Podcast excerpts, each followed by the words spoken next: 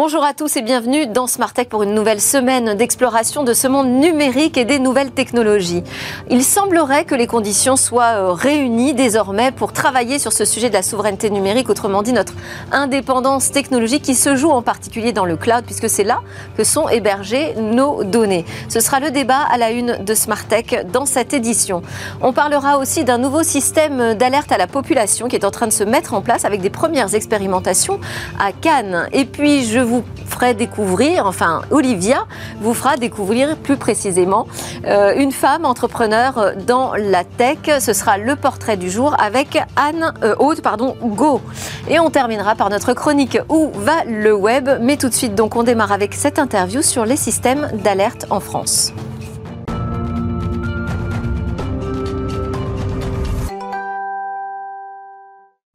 Alors, je disais dans le sommaire, il semble qu'on ait des signaux plutôt au vert euh, en ce moment en France pour travailler ce sujet de la souveraineté numérique, de notre indépendance et notre protection euh, technologique. Ce sera le sujet euh, à la une de Smart Tech avec Jean-Paul Smets, fondateur de Rapid Space, et Stanislas Derémur, cofondateur d'Oudrive. Bonjour messieurs, merci beaucoup d'être avec nous en plateau ce matin. On va débattre ensemble de ce sujet de souveraineté tech, mais pas tout de suite. On va commencer avec l'actualité. C'est Philippe Jauneau qui l'a fait aujourd'hui. Bonjour. Bonjour. Euh, avec un projet dans le domaine de la sûreté nationale et une première expérimentation qui démarre à Cannes. Vous allez nous en parler. Vous êtes le fondateur et PDG de C2I Télécom, qui est donc spécialisé dans ces systèmes euh, automatisés euh, de gestion de crise et de systèmes d'alerte. Alors ce projet, il s'appelle Puma X. C'est ça. Pumex, c'est un projet donc, euh, mené avec un consortium de six entreprises et un laboratoire. Euh, et donc, euh, ce sont tous des acteurs qui agissent pour la gestion de crise. Et donc, on, le but, c'est de faire un seul logiciel et un seul programme pour que nos clients puissent gérer des crises avec tous les outils sous la main sur une même interface. Et alors, ce qui est intéressant, c'est que vous partez d'un constat qui est lui-même quand même assez alarmant. Vous nous dites aujourd'hui, la gestion de crise a ses limites. Oui, euh, aujourd'hui, dans la gestion de crise, euh, on a beaucoup euh, de mairies, collectivités locales qui sont donc responsables de la protection des biens et des personnes. Et on s'aperçoit qu'aujourd'hui, sur des, crises, ne serait-ce qu'inondation, ces mairies sont assez dépourvues de systèmes d'alerte. Mais il y a une crise en particulier qui a été un déclencheur, un événement qui a été pas suffisamment bien géré? En général, les collectivités qui s'équipent de moyens d'alerte, même s'ils sont disparates, arrivent aujourd'hui à gérer, anticiper euh, et mobiliser les moyens euh, pour sauver les personnes. Euh, par contre, quand on n'a pas ces moyens pour anticiper, ben on subit la crise. Et là, ça devient très compliqué pour remettre. Et c'est le cas aujourd'hui? Aujourd'hui, on est plutôt, on subit les crises? Dans beaucoup de domaines, oui. Quand on n'a pas de moyens d'alerte, aujourd'hui, on subit la crise. On peut pas anticiper. Dans quel domaine en particulier? Ne serait-ce que les inondations. Pourtant, on a des, dans le consortium, on a une société qui s'appelle Predict Service, qui est une société qui va prévoir les aléas climatiques de manière très précise sur le secteur. Euh, donc les clients qui sont euh, Prédic Service savent euh, pas mal de temps à l'avance ce qui va vraiment se passer sur leur secteur d'activité, donc enfin sur leur secteur euh, donc de la collectivité, et donc peuvent prendre des moyens et des dispositions pour évacuer des secteurs qui vont être inondés. quand on n'a pas ces moyens d'alerte, si on a les moyens d'alerte euh, au niveau du département, on ne sait pas trop ce qui va se passer vraiment précisément sur la collectivité. Et, là, on a un risque climatique de toute façon qui est grandissant. Donc, a priori, c'est le, type de gestion de crise qu'il va falloir vraiment euh, rendre opérationnel et automatiser euh, autant que faire se peut. Comment est-ce qu'on repense complètement justement cette gestion de la crise et des systèmes d'alerte à la population? Qu'est-ce qu'il faut changer? Qu'est-ce qu'il faut remettre en question? Il faut remettre tout à plat. il faut vraiment faire euh, rentrer dans euh, les, collectivités locales, surtout euh, au niveau du maire, qu'il faut qu'il s'équipe de moyens d'alerte. C'est vraiment le, le, nœud, en fin de compte, de l'alerte, c'est avoir les moyens d'alerte. une fois que vous avez les moyens d'alerte, vous pouvez mobiliser telle équipe de secours, évacuer tel secteur. et donc, pour, Parce qu'on a un système d'alerte national aujourd'hui. On a une Alors, application on a la, qui fonctionne. On a la sirène, donc le RMA. Il y a aussi la sirène, mais il y a aussi une application. Alors, l'application SAIP a été abandonnée en 2018. Ah, euh, mais oui, mais il y a une nouvelle version. non, il y a ce qu'on appelle le FR Alert qui a été mis en place à partir de, du mois de juin de cette année. Enfin, donc, qui est une, une, directive européenne qui demande à ce que tous les pays européens s'équipent d'un moyen d'alerte où on n'est pas obligé d'inscrire les gens au préalable. donc, sur le FR Alert, il y a deux voies donc d'alerte. Il y a ce qu'on appelle la radio donc là, c'est tous les mobiles connectés sur le réseau radio, euh, une partie du réseau radio GSM, euh, qui va recevoir un message d'alerte. Mais c'est comme l'autoradio de la voiture. Quand vous l'allumez, vous ne savez pas qui reçoit l'alerte, euh, vous ne pouvez pas répondre, donc vous diffusez. Puis après, donc, il y a un deuxième volet de, de FR Alert qui est le SMS géolocalisé. Euh, et donc ce deuxième volet euh, passe par les antennes GSM et le SMS.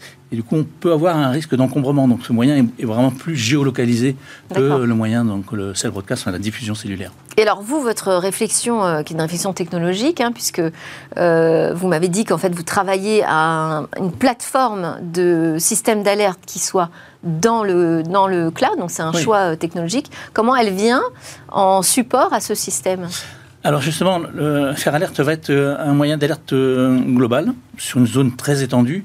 Ça va convenir à des incidents comme euh, Lubrizol, comme les attentats d'envergure importante. Par contre, on a besoin de moyens d'alerte géolocalisés. Si on a, on a un client, par exemple Chamonix, qui a des couloirs d'avalanche, si, on, si on, utilise FR Alerte, on va couvrir toute la vallée plus une partie d'une autre vallée. Alors que ça concerne qu'un seul couloir d'avalanche. Et on sait bien qu'un maire ne veut pas prévenir toute une population si ça ne concerne qu'une petite partie de la population. Donc on va avoir besoin de ces moyens d'alerte très précis, très géolocalisés, euh, d'où le consortium. Et donc dans ce consortium, on a euh, plusieurs euh, logiciels qui vont gérer la crise. Je peux les citer. Donc il y a la partie il y a des entreprises privées et aussi la recherche académique qui est Le laboratoire IMRED qui est basé à Nice. la partie main courante Janua qui est une, un logiciel qui a mobilisé les moyens, qui va enregistrer euh, minute par minute tout ce qui va se passer, euh, la partie prédic service pour les prévisions euh, météo, la partie JPE qui est toute la partie réglementaire de la solution, la partie donc IGO qui est la partie visualisation 3D des territoires, et puis pour nous la part donc justement le moyen d'alerte sur le territoire, que ce soit par des moyens donc de téléphone, SMS, courrier électronique, télécopie, réseaux sociaux, panneaux messages variables, sirènes et tout ce qui peut se connecter. Euh, et comment on fait s'il n'y a plus de connexion? C'est Alors, des scénario de crise, ça. Tout à fait. L'alerte, justement, c'est avant euh, qu'il n'y ait plus les moyens de communication. La prévention, c'est ça. C'est-à-dire qu'on a une information sur un aléa climatique, un aléa technologique, et pendant qu'on a les moyens d'alerte, il faut prévenir tout de suite. Une fois qu'on est dans la crise, c'est différent. On a forcément, enfin, on n'a pas forcément les moyens sous la main, et puis on, doit gérer la crise. Et on n'est plus dans l'alerte. Il faut qu'on diffuse des messages de, de conduite à tenir, etc. Qu'est-ce que ça change de passer sur une plateforme euh, dans le cloud? Est-ce que c'est forcément plus sécurisé d'ailleurs Oui, aujourd'hui on a des, experts du cloud. oui, oui. aujourd'hui dans, le cloud on peut quand même sécuriser les données. Sans ça, euh, ça serait compliqué de vivre aujourd'hui parce qu'il y a beaucoup, beaucoup, beaucoup de choses et de données importantes qui sont dans le cloud. Euh, le cloud, ça permet justement d'avoir des moyens d'alerte qui ne sont pas physiquement sur un lieu qui pourrait être inaccessible. Donc le cloud va permettre euh, de déclencher des campagnes d'appel d'alerte, de gérer sa crise, d'ouvrir une main courante, de prévenir des secours à droite et à gauche sans avoir besoin d'un poste référencé. Alors qui va être opérateur de cette plateforme? Alors pour les collectivités locales, puisque c'est une cible importante euh, de Puma X, euh, ce sont les collectivités euh, locales, mais ce sont aussi les SAMU, les pompiers, les grandes entreprises pour les plans de reprise d'activité ou de continuité d'activité. Donc effectivement, tous ceux qui ont à, gérer des personnes de manière importante pour prévenir d'un aléa vont utiliser ce genre de plateforme. Mais qui va l'opérer, je veux dire, au sens technologique du terme? Dans les mairies, par exemple, c'est les petites mairies, ça va être le maire et des adjoints. Euh, souvent aussi la police municipale, euh, sur des mérites Donc c'est eux qui vont alimenter en données c'est ça la plateforme Nous, en tant qu'acteurs euh, de la gestion de crise PumaX, on a déjà des données qui sont collectées, qui existent, notamment dans les annuaires universels. dans la gestion de crise, il y a les, ressources qui sont présentes. Et donc, on va alimenter. Justement, l'intérêt, c'est que chacun a déjà des bases de données. On va les mettre en commun pour avoir donc des informations complémentaires et une, une base de, de personnes alertées importante. Et donc, ceux qui vont opérer, c'est, comme je disais, la police municipale euh, ou euh, dans des euh, villes plus structurées. Mais parce que cette plateforme qui... rassemble un ensemble de données, c'est pas forcément des données qui sont adaptées à une situation de crise très précise ou très locale ou adaptées aux problématiques d'une collectivité. Tout à fait. La, force de, de Pumax à la base, c'est justement la base de contact. Euh, aujourd'hui, euh, on demande aux gens de s'inscrire parce qu'il y a cette partie RGPD où il faut consentement, etc. Euh, ce qui est la différence avec FR Alert, justement. et puis, donc, on, mixe ces différentes bases de données. Donc, on a, l'important, c'est d'avoir les, personnes dans la base de données à contacter, soit pour mettre en œuvre une fonction, une, une ressource, ou soit pour prévenir les habitants de l'aléa qui arrive. Et alors là, donc, ça se passe à Cannes, on a une première expérimentation. Qu'est-ce qui va se passer d'ailleurs concrètement? Comment vous allez pouvoir tester, mettre à l'épreuve cette plateforme? Alors à Cannes, c'est le premier euh, client justement qui va utiliser euh, quatre briques euh, de Puma X qui sont justement la géographie 3D, l'automate d'appel d'alerte et la main courante et la prévision météo très localisée avec Predict Service. Et donc l'intérêt c'est d'avoir plus qu'une seule interface pour pouvoir piloter l'ensemble de ces moyens d'alerte. Euh, parce Quand vous parlez de, de cartographie, c'est-à-dire que euh, chaque localité a été cartographiée en 3D. On a un jumeau numérique euh, en construction de la France. Tout à fait. Et donc justement, le, jumeau numérique est intéressant parce que vous pouvez mettre en œuvre des actions de prévention et plusieurs et voir celle qui va fonctionner le mieux. Merci beaucoup Philippe Jonot, PDG donc de C2I Télécom pour euh, ce premier éclairage. On continuera d'en parler. J'imagine que vous, avez au moins une question. C'est à qui vous avez euh, confié l'hébergement Quel est votre hébergeur? de ces données Alors on a, on a euh, aujourd'hui on a plusieurs hébergeurs puisque chacun a, ses briques. pour en ce qui nous concerne, on est hébergé à la fois chez Global Switch et à la fois chez Atos à Angers. mais d'autres partenaires ont déjà leurs hébergements. Et pour les, les jeux de de test que l'on mène actuellement avec Cannes, euh, c'est l'IMRED qui s'occupe de l'hébergement temporaire de la maquette. Merci beaucoup. Philippe Genot, PDG de C2I, vous restez avec nous pour la suite de Smartech. On va parler de souveraineté numérique.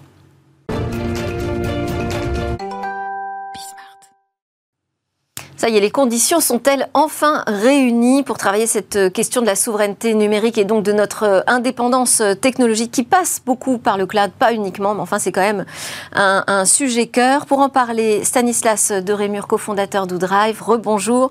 Bonjour Delphine. Alors vous proposez, vous, une des offres qui a obtenu une qualification euh, SecNum Cloud. Vous êtes également administrateur et membre d'associations professionnelles telles que Tech in France ou Eurocloud. Et euh, plus largement, bah, vous participez à tous ces débats autour du, du cloud de manière assez active et aussi autour des sujets de cybersécurité. Avec vous, Jean-Paul Smets, fondateur de Rapid Space. Rebonjour Jean-Paul. Vous faites partie des entrepreneurs qui sont engagés vraiment depuis très longtemps sur ce sujet de la souveraineté euh, numérique de la France et vous avez récemment signé une tribune dans Acteurs Publics avec, euh, on peut les citer d'ailleurs, hein, Alain Garnier de James Spot, Luc Breton de Mandarina, Mathieu Hugues de Tilcal et Valentin Pruleski de Netframe.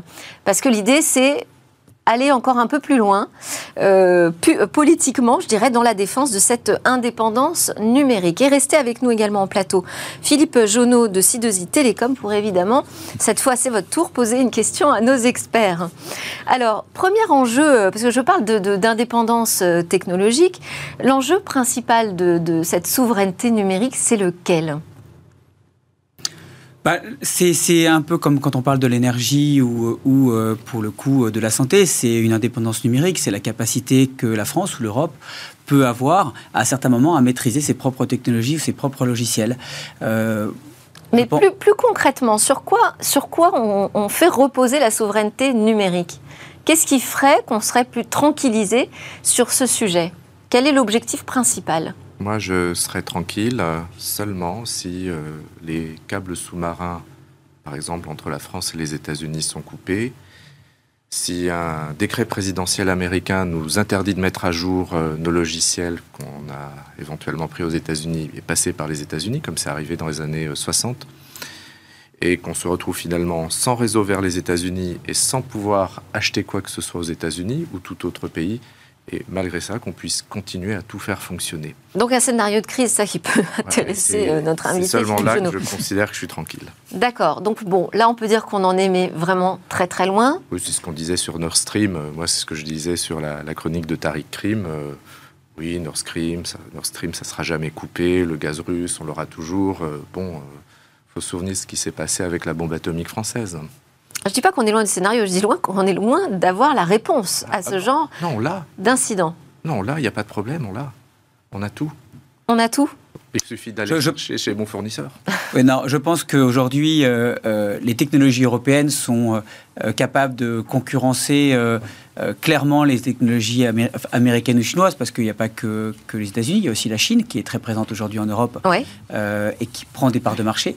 on a tout ce qu'il faut, c'est on a plus besoin aujourd'hui de, de démarches politiques, euh, d'actions politiques, pas pour euh, nous donner des subventions, mais pour, euh, pour utiliser les technologies européennes. Donc on a besoin de contrats. On n'est pas là du tout pour rechercher la subvention. On dit, vous avez aujourd'hui des entreprises technologiques extrêmement performantes en Europe ou en France, il faut les utiliser. Mmh. Donc il faut qu'aujourd'hui, les, les secteurs publics, et après privés, parce que souvent ça se passe comme ça, fassent le choix d'utiliser des technologies européennes plutôt que des technologies américaines. mais là, moi, moi je, du coup, ça me fait forcément réagir quand je vous entends dire on a tout, euh, parce que moi, j'ai entendu Guillaume Poupard, euh, qui était euh, auditionné devant le, des sénateurs, et qui nous dit, lui, carrément l'inverse. Hein, les acteurs français du numérique ne sont pas capables de développer un cloud de haut niveau avec des, des technologies exclusivement françaises. Et d'ailleurs, il dit, personne d'autre ne sait le faire à part les Américains. Ils sont tellement incapables que euh, AWS vient chercher en Europe ces technologies de base de données, Amazon,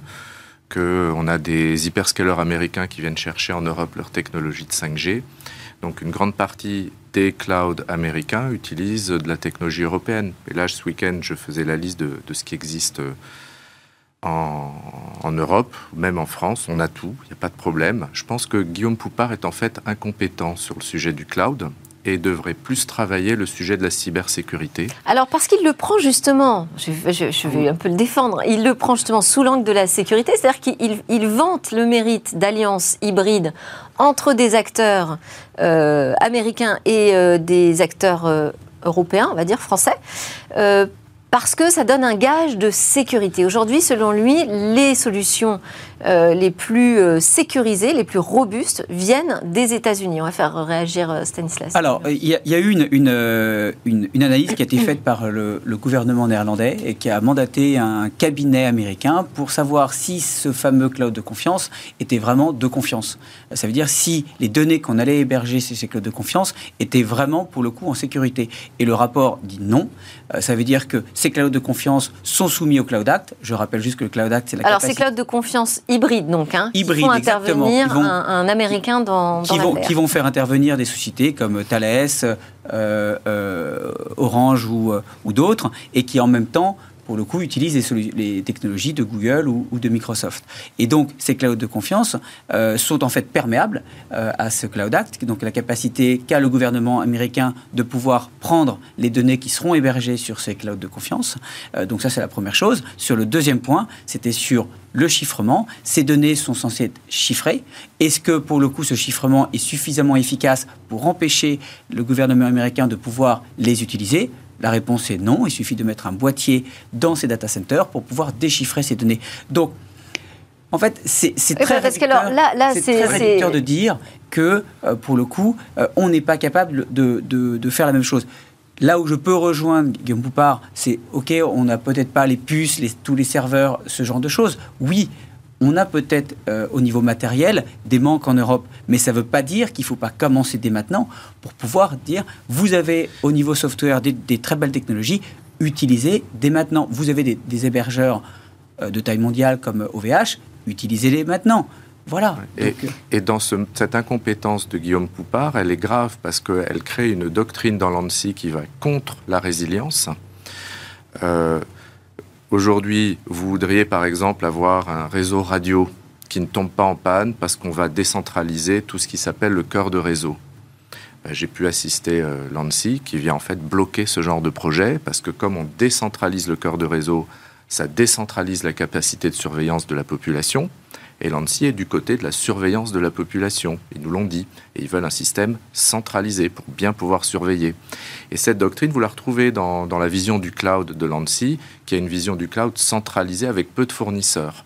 Or, quand on veut un truc, un cloud vraiment sécurisé, il faut plusieurs sites, plusieurs fournisseurs, des systèmes réellement décentralisés, notamment en cas de gestion de crise. Si on dépend que d'un réseau, bah, le réseau tombe en panne, on a une crise, on ne reçoit pas les messages. Et cette vision de la décentralisation et du multi-fournisseur est complètement à l'opposé euh, de l'ANSI. Moi, je pense que l'ANSI devrait se refocaliser sur ses missions et éviter qu'on ait à nouveau euh, des incidents à la Pegasus dans le téléphone du président, plutôt que de dire n'importe quoi sur le cloud.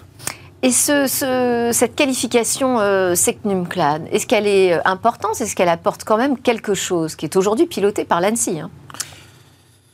Elle, apporte quelque chose parce qu'elle permet, pour le coup, de pouvoir différencier certaines offres des autres. C'est une, certification qui est euh, euh, large, ok, qui permet à certains moments de dire, voilà, si vous voulez choisir certains fournisseurs, vous avez ceux qui sont certifiés, donc qui ont, pour le coup, passé un certain nombre d'étapes pour sécuriser euh, l'infrastructure et d'autres. Ça ne veut pas dire que les autres ne sont pas sécurisés. Ça permet juste à certains moments de dire il y a des normes, ceux qui l'ont ou ceux qui l'ont pas. Euh, mais je pense que c'est une bonne chose. Et on a euh, sept, je crois, offres françaises aujourd'hui qui ont cette qualification. Et ça serait bien, pour le coup, que euh, plus d'entreprises puissent être qualifiées Sectum Cloud. Ça permettrait, pour le coup, de donner aussi plus d'importance à la norme. quand je dis qu'on a des signaux positifs côté politique, c'est qu'il y a aussi eu la décision de débloquer une enveloppe pour aider les PME françaises à accéder à cette qualification qui est très exigeante. Je peux dire que mon entreprise euh, n'envisage pas pour l'instant euh, de devenir Secnum Cloud parce qu'on pense que c'est euh, une approche qui a une vision très particulière de la cybersécurité. Et pareil, j'ai consulté d'autres membres de CLIDIA, l'Alliance européenne des industriels du cloud. Une majorité considère que aller vers Secnum Cloud, c'est se réduire sa capacité d'exportation parce qu'on va mettre du personnel sur des approches qui auront tendance à figer l'offre produit plutôt qu'à innover rapidement. Donc nous, on fait plutôt le pari que euh, Cloud va en fait euh, progressivement disparaître ou diminuer parce que euh, dans les autres pays européens, l'approche n'est pas acceptée. Alors, au niveau européen, là, vous avez cité Euclidia, donc, qui permet euh, d'avoir justement une vision sur ce qui, exige, ce qui existe aujourd'hui en matière de technologie dans le cloud, made in vraiment Europe. Euh, il y a un autre projet, euh, Gaia X, dont on entend un petit peu moins parler en ce moment. Alors, il y a deux projets. Il y a Gaia X et il y a l'ENISA aussi. Parce que l'ENISA, en fait, la, norme Sectum Cloud est en train d'être poussée en Europe. Et c'est vrai, là, je, je vous rejoins, c'est que ça va dépendre dans les prochains mois de savoir il y, aura trois niveaux, dont un niveau qui sera qui qui euh, éliminera en fin de compte toutes les entreprises qui sont liées à des lois extraterritoriales, comme euh, par exemple la Chine ou, euh, les États-Unis. Donc soit l'ENISA va assez loin et dit le, niveau le plus élevé exclura ces entreprises, et là pour le coup on aura une norme qui privilégiera les entreprises européennes. Donc ça sera très bien. Et Bruno Le Maire en a parlé chez OVH en disant je vais pousser pour que l'ENISA adopte cette loi, euh, ce niveau le plus élevé. Euh, et on a aussi Gaia X, euh, vous avez raison. Moi, je ne suis pas un très grand fan de Gaia X. je l'étais au départ parce que je me suis dit qu'il y avait une approche franco-allemande et on ne peut pas être contre une approche franco-allemande. C'était, il, y avait, il y avait un démarrage qui était bon. après, le problème, c'est que sous la pression des Allemands, les industriels non européens ont été invités dès le départ à participer à Gaia X, dont les Chinois et les Américains. Et en fin de compte, aujourd'hui, on n'est plus maître du, sujet. Euh, le sujet, il est drivé par ceux qui ont, pour le coup, le lobbying et l'argent. Ça veut dire les non-européens donc les Chinois, les Américains, et ce sont eux aujourd'hui qui contrôlent beaucoup, beaucoup trop Gaia X. Alors pour qu'on ait vraiment les conditions euh, favorables d'une souveraineté numérique en France, vous, vous émettez l'idée, euh, vous n'êtes pas le seul ni le premier, mais enfin vous l'avez vraiment bien formalisé en proposant six solutions pour y arriver, d'instaurer des quotas en fait dans les commandes publiques. Oui, ce qu'on a remarqué, c'est que aux États-Unis, il y a des formes de quotas en matière d'achat public, de cloud ou même de discrimination. Tout le monde ne peut pas vendre un cloud au ministère de la Défense euh, américain. En Chine, c'est la même chose. Par exemple, en Chine, il y a l'obligation d'utiliser des microprocesseurs chinois dans les ordinateurs portables de l'administration. On en avait parlé euh, dans le monde du libre. Ce qui fait qu'il y a 2 millions de commandes chaque année d'ordinateurs portables à processeurs chinois, à systèmes d'exploitation chinois, ce qui a créé à Wuhan une entreprise de 2000 personnes en l'espace de 3 ans, un véritable éditeur. Au Japon, alors c'est très amusant au Japon, c'est les Américains qui ont imposé des quotas aux Japonais d'achat de logiciels américains par des méthodes de déduction fiscale. Et donc, ça veut dire que quand vous achetez en tant qu'entreprise japonaise un système d'exploitation américain, vous pouvez déduire votre charge d'une partie de vos impôts.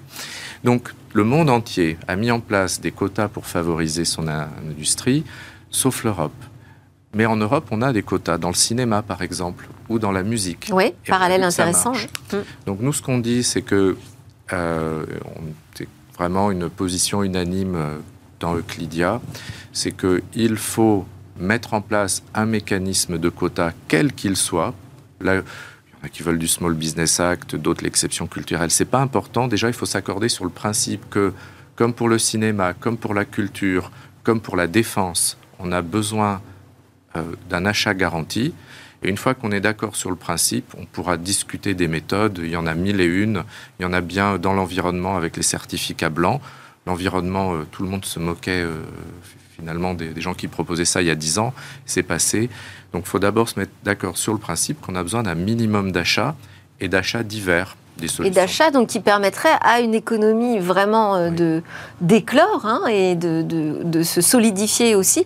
Euh, vous avez l'impression qu'en Europe, on a du mal comme ça à soutenir notre en fait, euh, vous avez tout à fait raison. En fin de compte, le problème, c'est que les États-Unis et la Chine ont mis en place des règles assez souples de l'OMC, alors que l'Europe a décidé de mettre en place les règles extrêmement strictes.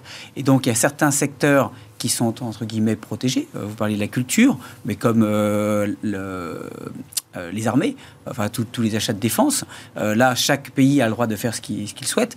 Euh, le cloud n'est pas un secteur protégé. Et donc, enfin pour la culture, ça a été une longue bataille aussi. C'était une hein. très longue bataille. Mm. Et aujourd'hui, on ne peut pas favoriser aujourd'hui en Europe des fournisseurs européens du cloud par rapport à des fournisseurs non européens. Et c'est pour cette raison que et de ne pas favoriser, ça pénalise au final. Ça pénalise parce que c'est ce qu'on disait. Ça veut dire qu'il faut de la commande publique.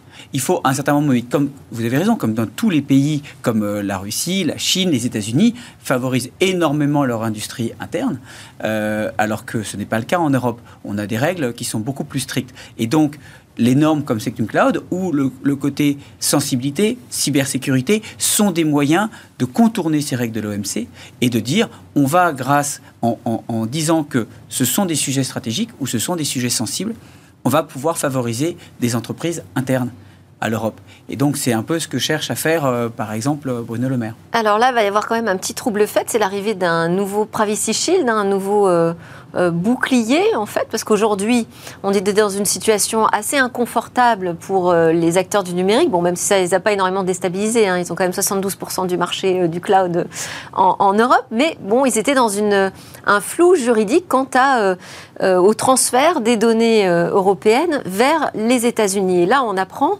que ça avance visiblement plutôt rapidement entre les États-Unis et la Commission européenne pour installer un nouveau bouclier qui permettrait de retrouver un peu de sécurité juridique autour de ces euh, transferts de, données Europe-États-Unis. J'imagine que c'est un trouble fait, mais je ne sais pas, peut-être que vous allez me dire que non, au contraire, c'est nécessaire. Est-ce, que vous avez vu un donc l'ancien bouclier donc été invalidé Est-ce que vous avez vu un changement dans l'utilisation de vos de vos logiciels? Oui, oui, oui. Moi, je trouve peu, et je trouve que ça n'a jamais été un bouclier.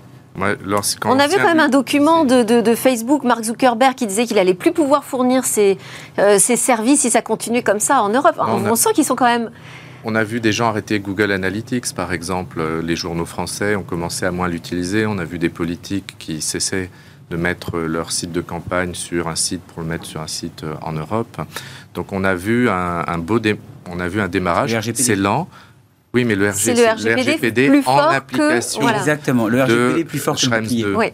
oui, mais le RGPD, l'interprétation du RGPD ne permet d'inciter à l'abandon de Google Analytics que s'il n'y a pas le Privacy Shield. Et le jour où il y a le Privacy Shield, Google Analytics ou d'autres sont considérés comme conformes.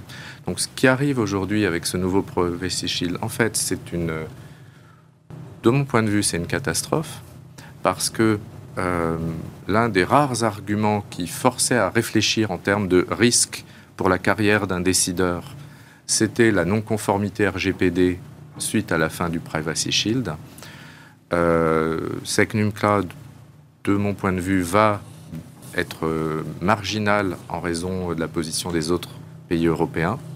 Et donc, on va se retrouver avec pas grand-chose, sauf que euh, les sanctions économiques en Russie, puis en Chine, en plus de l'Iran, de Cuba, créent en fait un nouveau risque pour les entreprises européennes qui vont avoir à affronter le fait de, finalement de maintenir leurs services de cloud ou informatique dans des pays où elles ne peuvent plus utiliser des services américains ou réexporter des technologies américaines.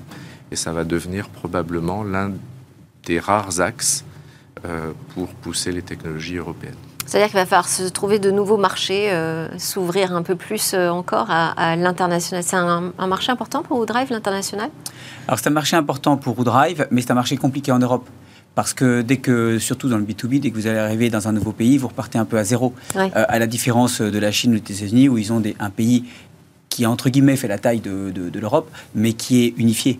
Et euh, c'est la difficulté des, entreprises européennes, c'est réellement de pouvoir pousser euh, leurs solutions dans chacun des pays avec la même facilité. Donc ça, c'est un sujet aussi. Euh, il y a des juste parce qu'on arrive vraiment à la fin. Même question, l'international, c'est pour Rapid Space, c'est un. C'est notre priorité maintenant. C'est notre priorité, ce sont les pays non alignés, parce qu'en fait, ce sont les pays non alignés avec avec les États-Unis. Euh, une petite question rapidement peut-être pour nos deux experts du cloud. Ah oui, est-ce que euh, vous n'avez pas des, des ententes, des consortiums à, créer justement pour pousser un petit peu euh, ben, votre savoir-faire et, les faire entrer dans les normes On a créé Euclidia. Aujourd'hui, il y a un site cloudrepo.eu, c'est l o u d r e p o.eu. Vous trouverez 300 solutions technologiques créées en Europe qu'on a présentées à Bruxelles, à la Commission, déjà à deux chefs d'unité. Il y avait tous les GAFAM qui étaient là pour nous écouter, mais hélas, euh, aucune entreprise du CAC 40 ou du DAX 30. Il y a aussi, en tout cas, il y a euh, un annuaire si vous cherchez euh, des solutions européennes. Et vous avez aussi l'association Exatrust qui regroupe aussi un certain nombre d'entreprises spécialisées dans la cybersécurité. Merci beaucoup Jean-Paul Smith de Rapid Space, Stanislas de Rémur d'Oudrive et Philippe Jonot de C2I, Télé, C2I pardon, Télécom. Vous restez avec moi ou pas Il y en a certains qui vont partir juste après la pause. On va s'intéresser à la tech, mais à une femme entrepreneur en particulier.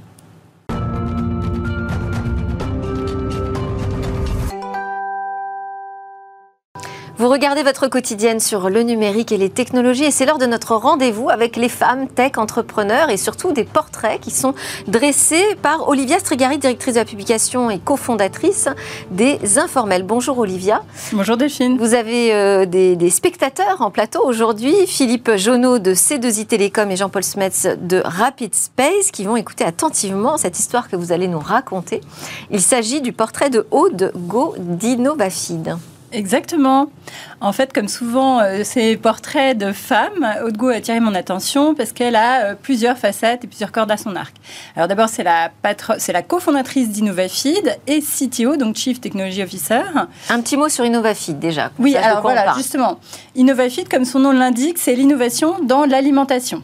Euh, donc c'est une, une start-up qui existe depuis 2016 qui s'est dédiée à, au développement durable puisque elle Oduo m'a expliqué que euh, l'alimentation consomme, enfin émet, pardon, soit 70% des émissions euh, à une empreinte énergétique colossale, émet 70% des émissions, 30% pardon des émissions, excusez-moi, et qu'il faut réduire de 70% ces émissions dans l'avenir. Donc à quoi s'est attelée euh, l'équipe d'Innovafeed? C'était de réaliser de l'alimentation pour les animaux euh, protéinés euh, pour pouvoir réduire ces émissions carbone. Et ça passe par quoi? Bah, Ça passe par les insectes.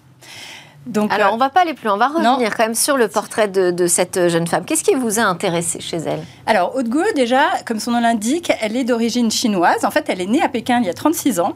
Elle a émigré au Canada à l'âge de 9 ans et puis est arrivée en France deux ans plus tard au collège. Et elle s'est sentie tout de suite très différente. Très différente par ses origines, euh, très différente aussi parce qu'elle s'intéressait très tôt aux sciences et aux maths et qu'elles n'étaient pas nombreuses à l'école à cette époque-là à s'intéresser à ces matières. Elle a fait une prépa, elle a intégré euh, une école d'ingénieur des ponts et chaussées. Et elle a fait ensuite euh, un MBA, toujours dans une école d'ingénieur. Donc euh, elle, se dit, bah, on a parlé de rôle modèle. Vous savez, on parle beaucoup des rôles modèles dans les, dans les matières scientifiques en ce moment. Elle me dit, mais moi, j'ai pas eu vraiment de rôle modèle. Euh, je me suis sentie toujours très différente par rapport aux autres, à la fois par mes origines, par ma culture et aussi par mon intérêt premier, où il y avait effectivement peu de femmes autour de moi. Donc elle commence sa carrière chez Safran. Euh, en tant qu'ingénieure euh, chez Safran. Puis elle passe chez McKinsey où elle étudie de près le développement euh, des entreprises avec un prisme toujours très opérationnel et de rationalisation des process industriels. Voilà, donc c'est en fait à la base d'Innovafeed et ça a été le, le, grand questionnement de base. C'est comment aider, comment aider et contribuer aux grands défis de demain à travers la technologie et la production industrielle Donc ça, c'est la première question. Comment aussi assurer une alimentation pour une population mondiale croissante en, en, ayant le moins d'impact possible? Voilà. Et en rationalisant les process industriels. Donc c'est là où rentre la technologie d'Innovafeed. C'est à la fois de sélectionner l'insecte qui était le plus performant en matière protéinée et en, en nutriments euh, à la fois pour l'alimentation évidemment aussi humaine hein, à terme, mais d'abord animale, puisque c'est le premier pas, on va dire, de l'alimentation. C'est comment substituer, créer de l'alimentation pour les animaux, notamment bah, pour euh, euh, les poissons par exemple, qui à la base se, nourrissent d'insectes. Mais aujourd'hui, on le sait, dans beaucoup d'élevages, ils ne se nourrissent plus d'insectes. Donc ça, c'était la, première réponse à laquelle il voulait, il voulait donner, une, enfin la première question à laquelle il voulait donner une réponse. Et la deuxième chose, c'était comment créer, comment rationaliser tous les process industriels. Donc ils sont allés chercher euh, dans l'agroalimentaire tous ces résidus euh, qui sont produits par l'agroalimentaire, dont aujourd'hui on ne fait pas grand-chose finalement. Euh, donc ils sont allés s'adosser à des entreprises, des grosses entreprises d'agroalimentaire dans le nord de la France, dans les Hauts-de-France très exactement, et à la fois pour récupérer et, sourcer ces résidus directement chez, le, chez le fabricant, et aussi pour récupérer aussi toute la partie énergie thermique dont ils ont besoin pour cultiver leurs insectes. Donc en fait, ils se sont aujourd'hui, ils ont ouvert deux unités de production euh, dans le nord de la France. Ils pensent à s'internationaliser. Ils sont complètement concentrés sur l'alimentation animale aujourd'hui, mais ils sont en train de faire du R&D pour de l'alimentation humaine à terme, donc du steak d'insectes. Aujourd'hui, vous avez des steaks végétariens, demain, vous aurez des steaks d'insectes. Et ce qui la caractérise aussi, c'est, euh, elle m'a beaucoup parlé de sa maternité. Alors, euh, on a eu Mathilde, on a parlé de Mathilde Collin euh, dans l'édition précédente, et donc c'est quelque chose qui est revenu en fait sur dans notre conversation, c'est que quand elle s'est, elle a dû s'interrompre parce qu'elle était très jeune, elle a commencé très jeune son entreprise à 28 ans, elle a dû s'interrompre deux fois pour ses grossesses, et elle me dit, bah, j'ai ça m'a permis de prendre du recul. Euh, dans l'entreprise Innovafid, ils ont une direction très collégiale, mais elle était très impliquée, elle s'occupait de tout. Elle me dit, en fait, j'ai appris à déléguer. Prendre du recul, c'est aussi savoir déléguer, faire confiance aux autres et créer aussi euh, ce paradigme de confiance qui s'installe et qui responsabilise les autres. Donc, elle a trouvé ça très vertueux, on en a beaucoup, beaucoup parlé. Et voilà, Innovafid euh, a levé en série D 250 millions de dollars récemment, très récemment pour pouvoir aussi s'internationaliser. Le premier pays visé, ce sont les États-Unis, évidemment, avec des grosses entreprises agroalimentaires sur lesquelles C'est bien, allons euh, coloniser les États-Unis. Merci beaucoup, Olivia Strigari du Média des Informels pour vos portraits dans Smart Tech. Merci Philippe Jonot et Jean-Paul Smets, vous restez avec moi. C'est notre dernière chronique. Où va le web?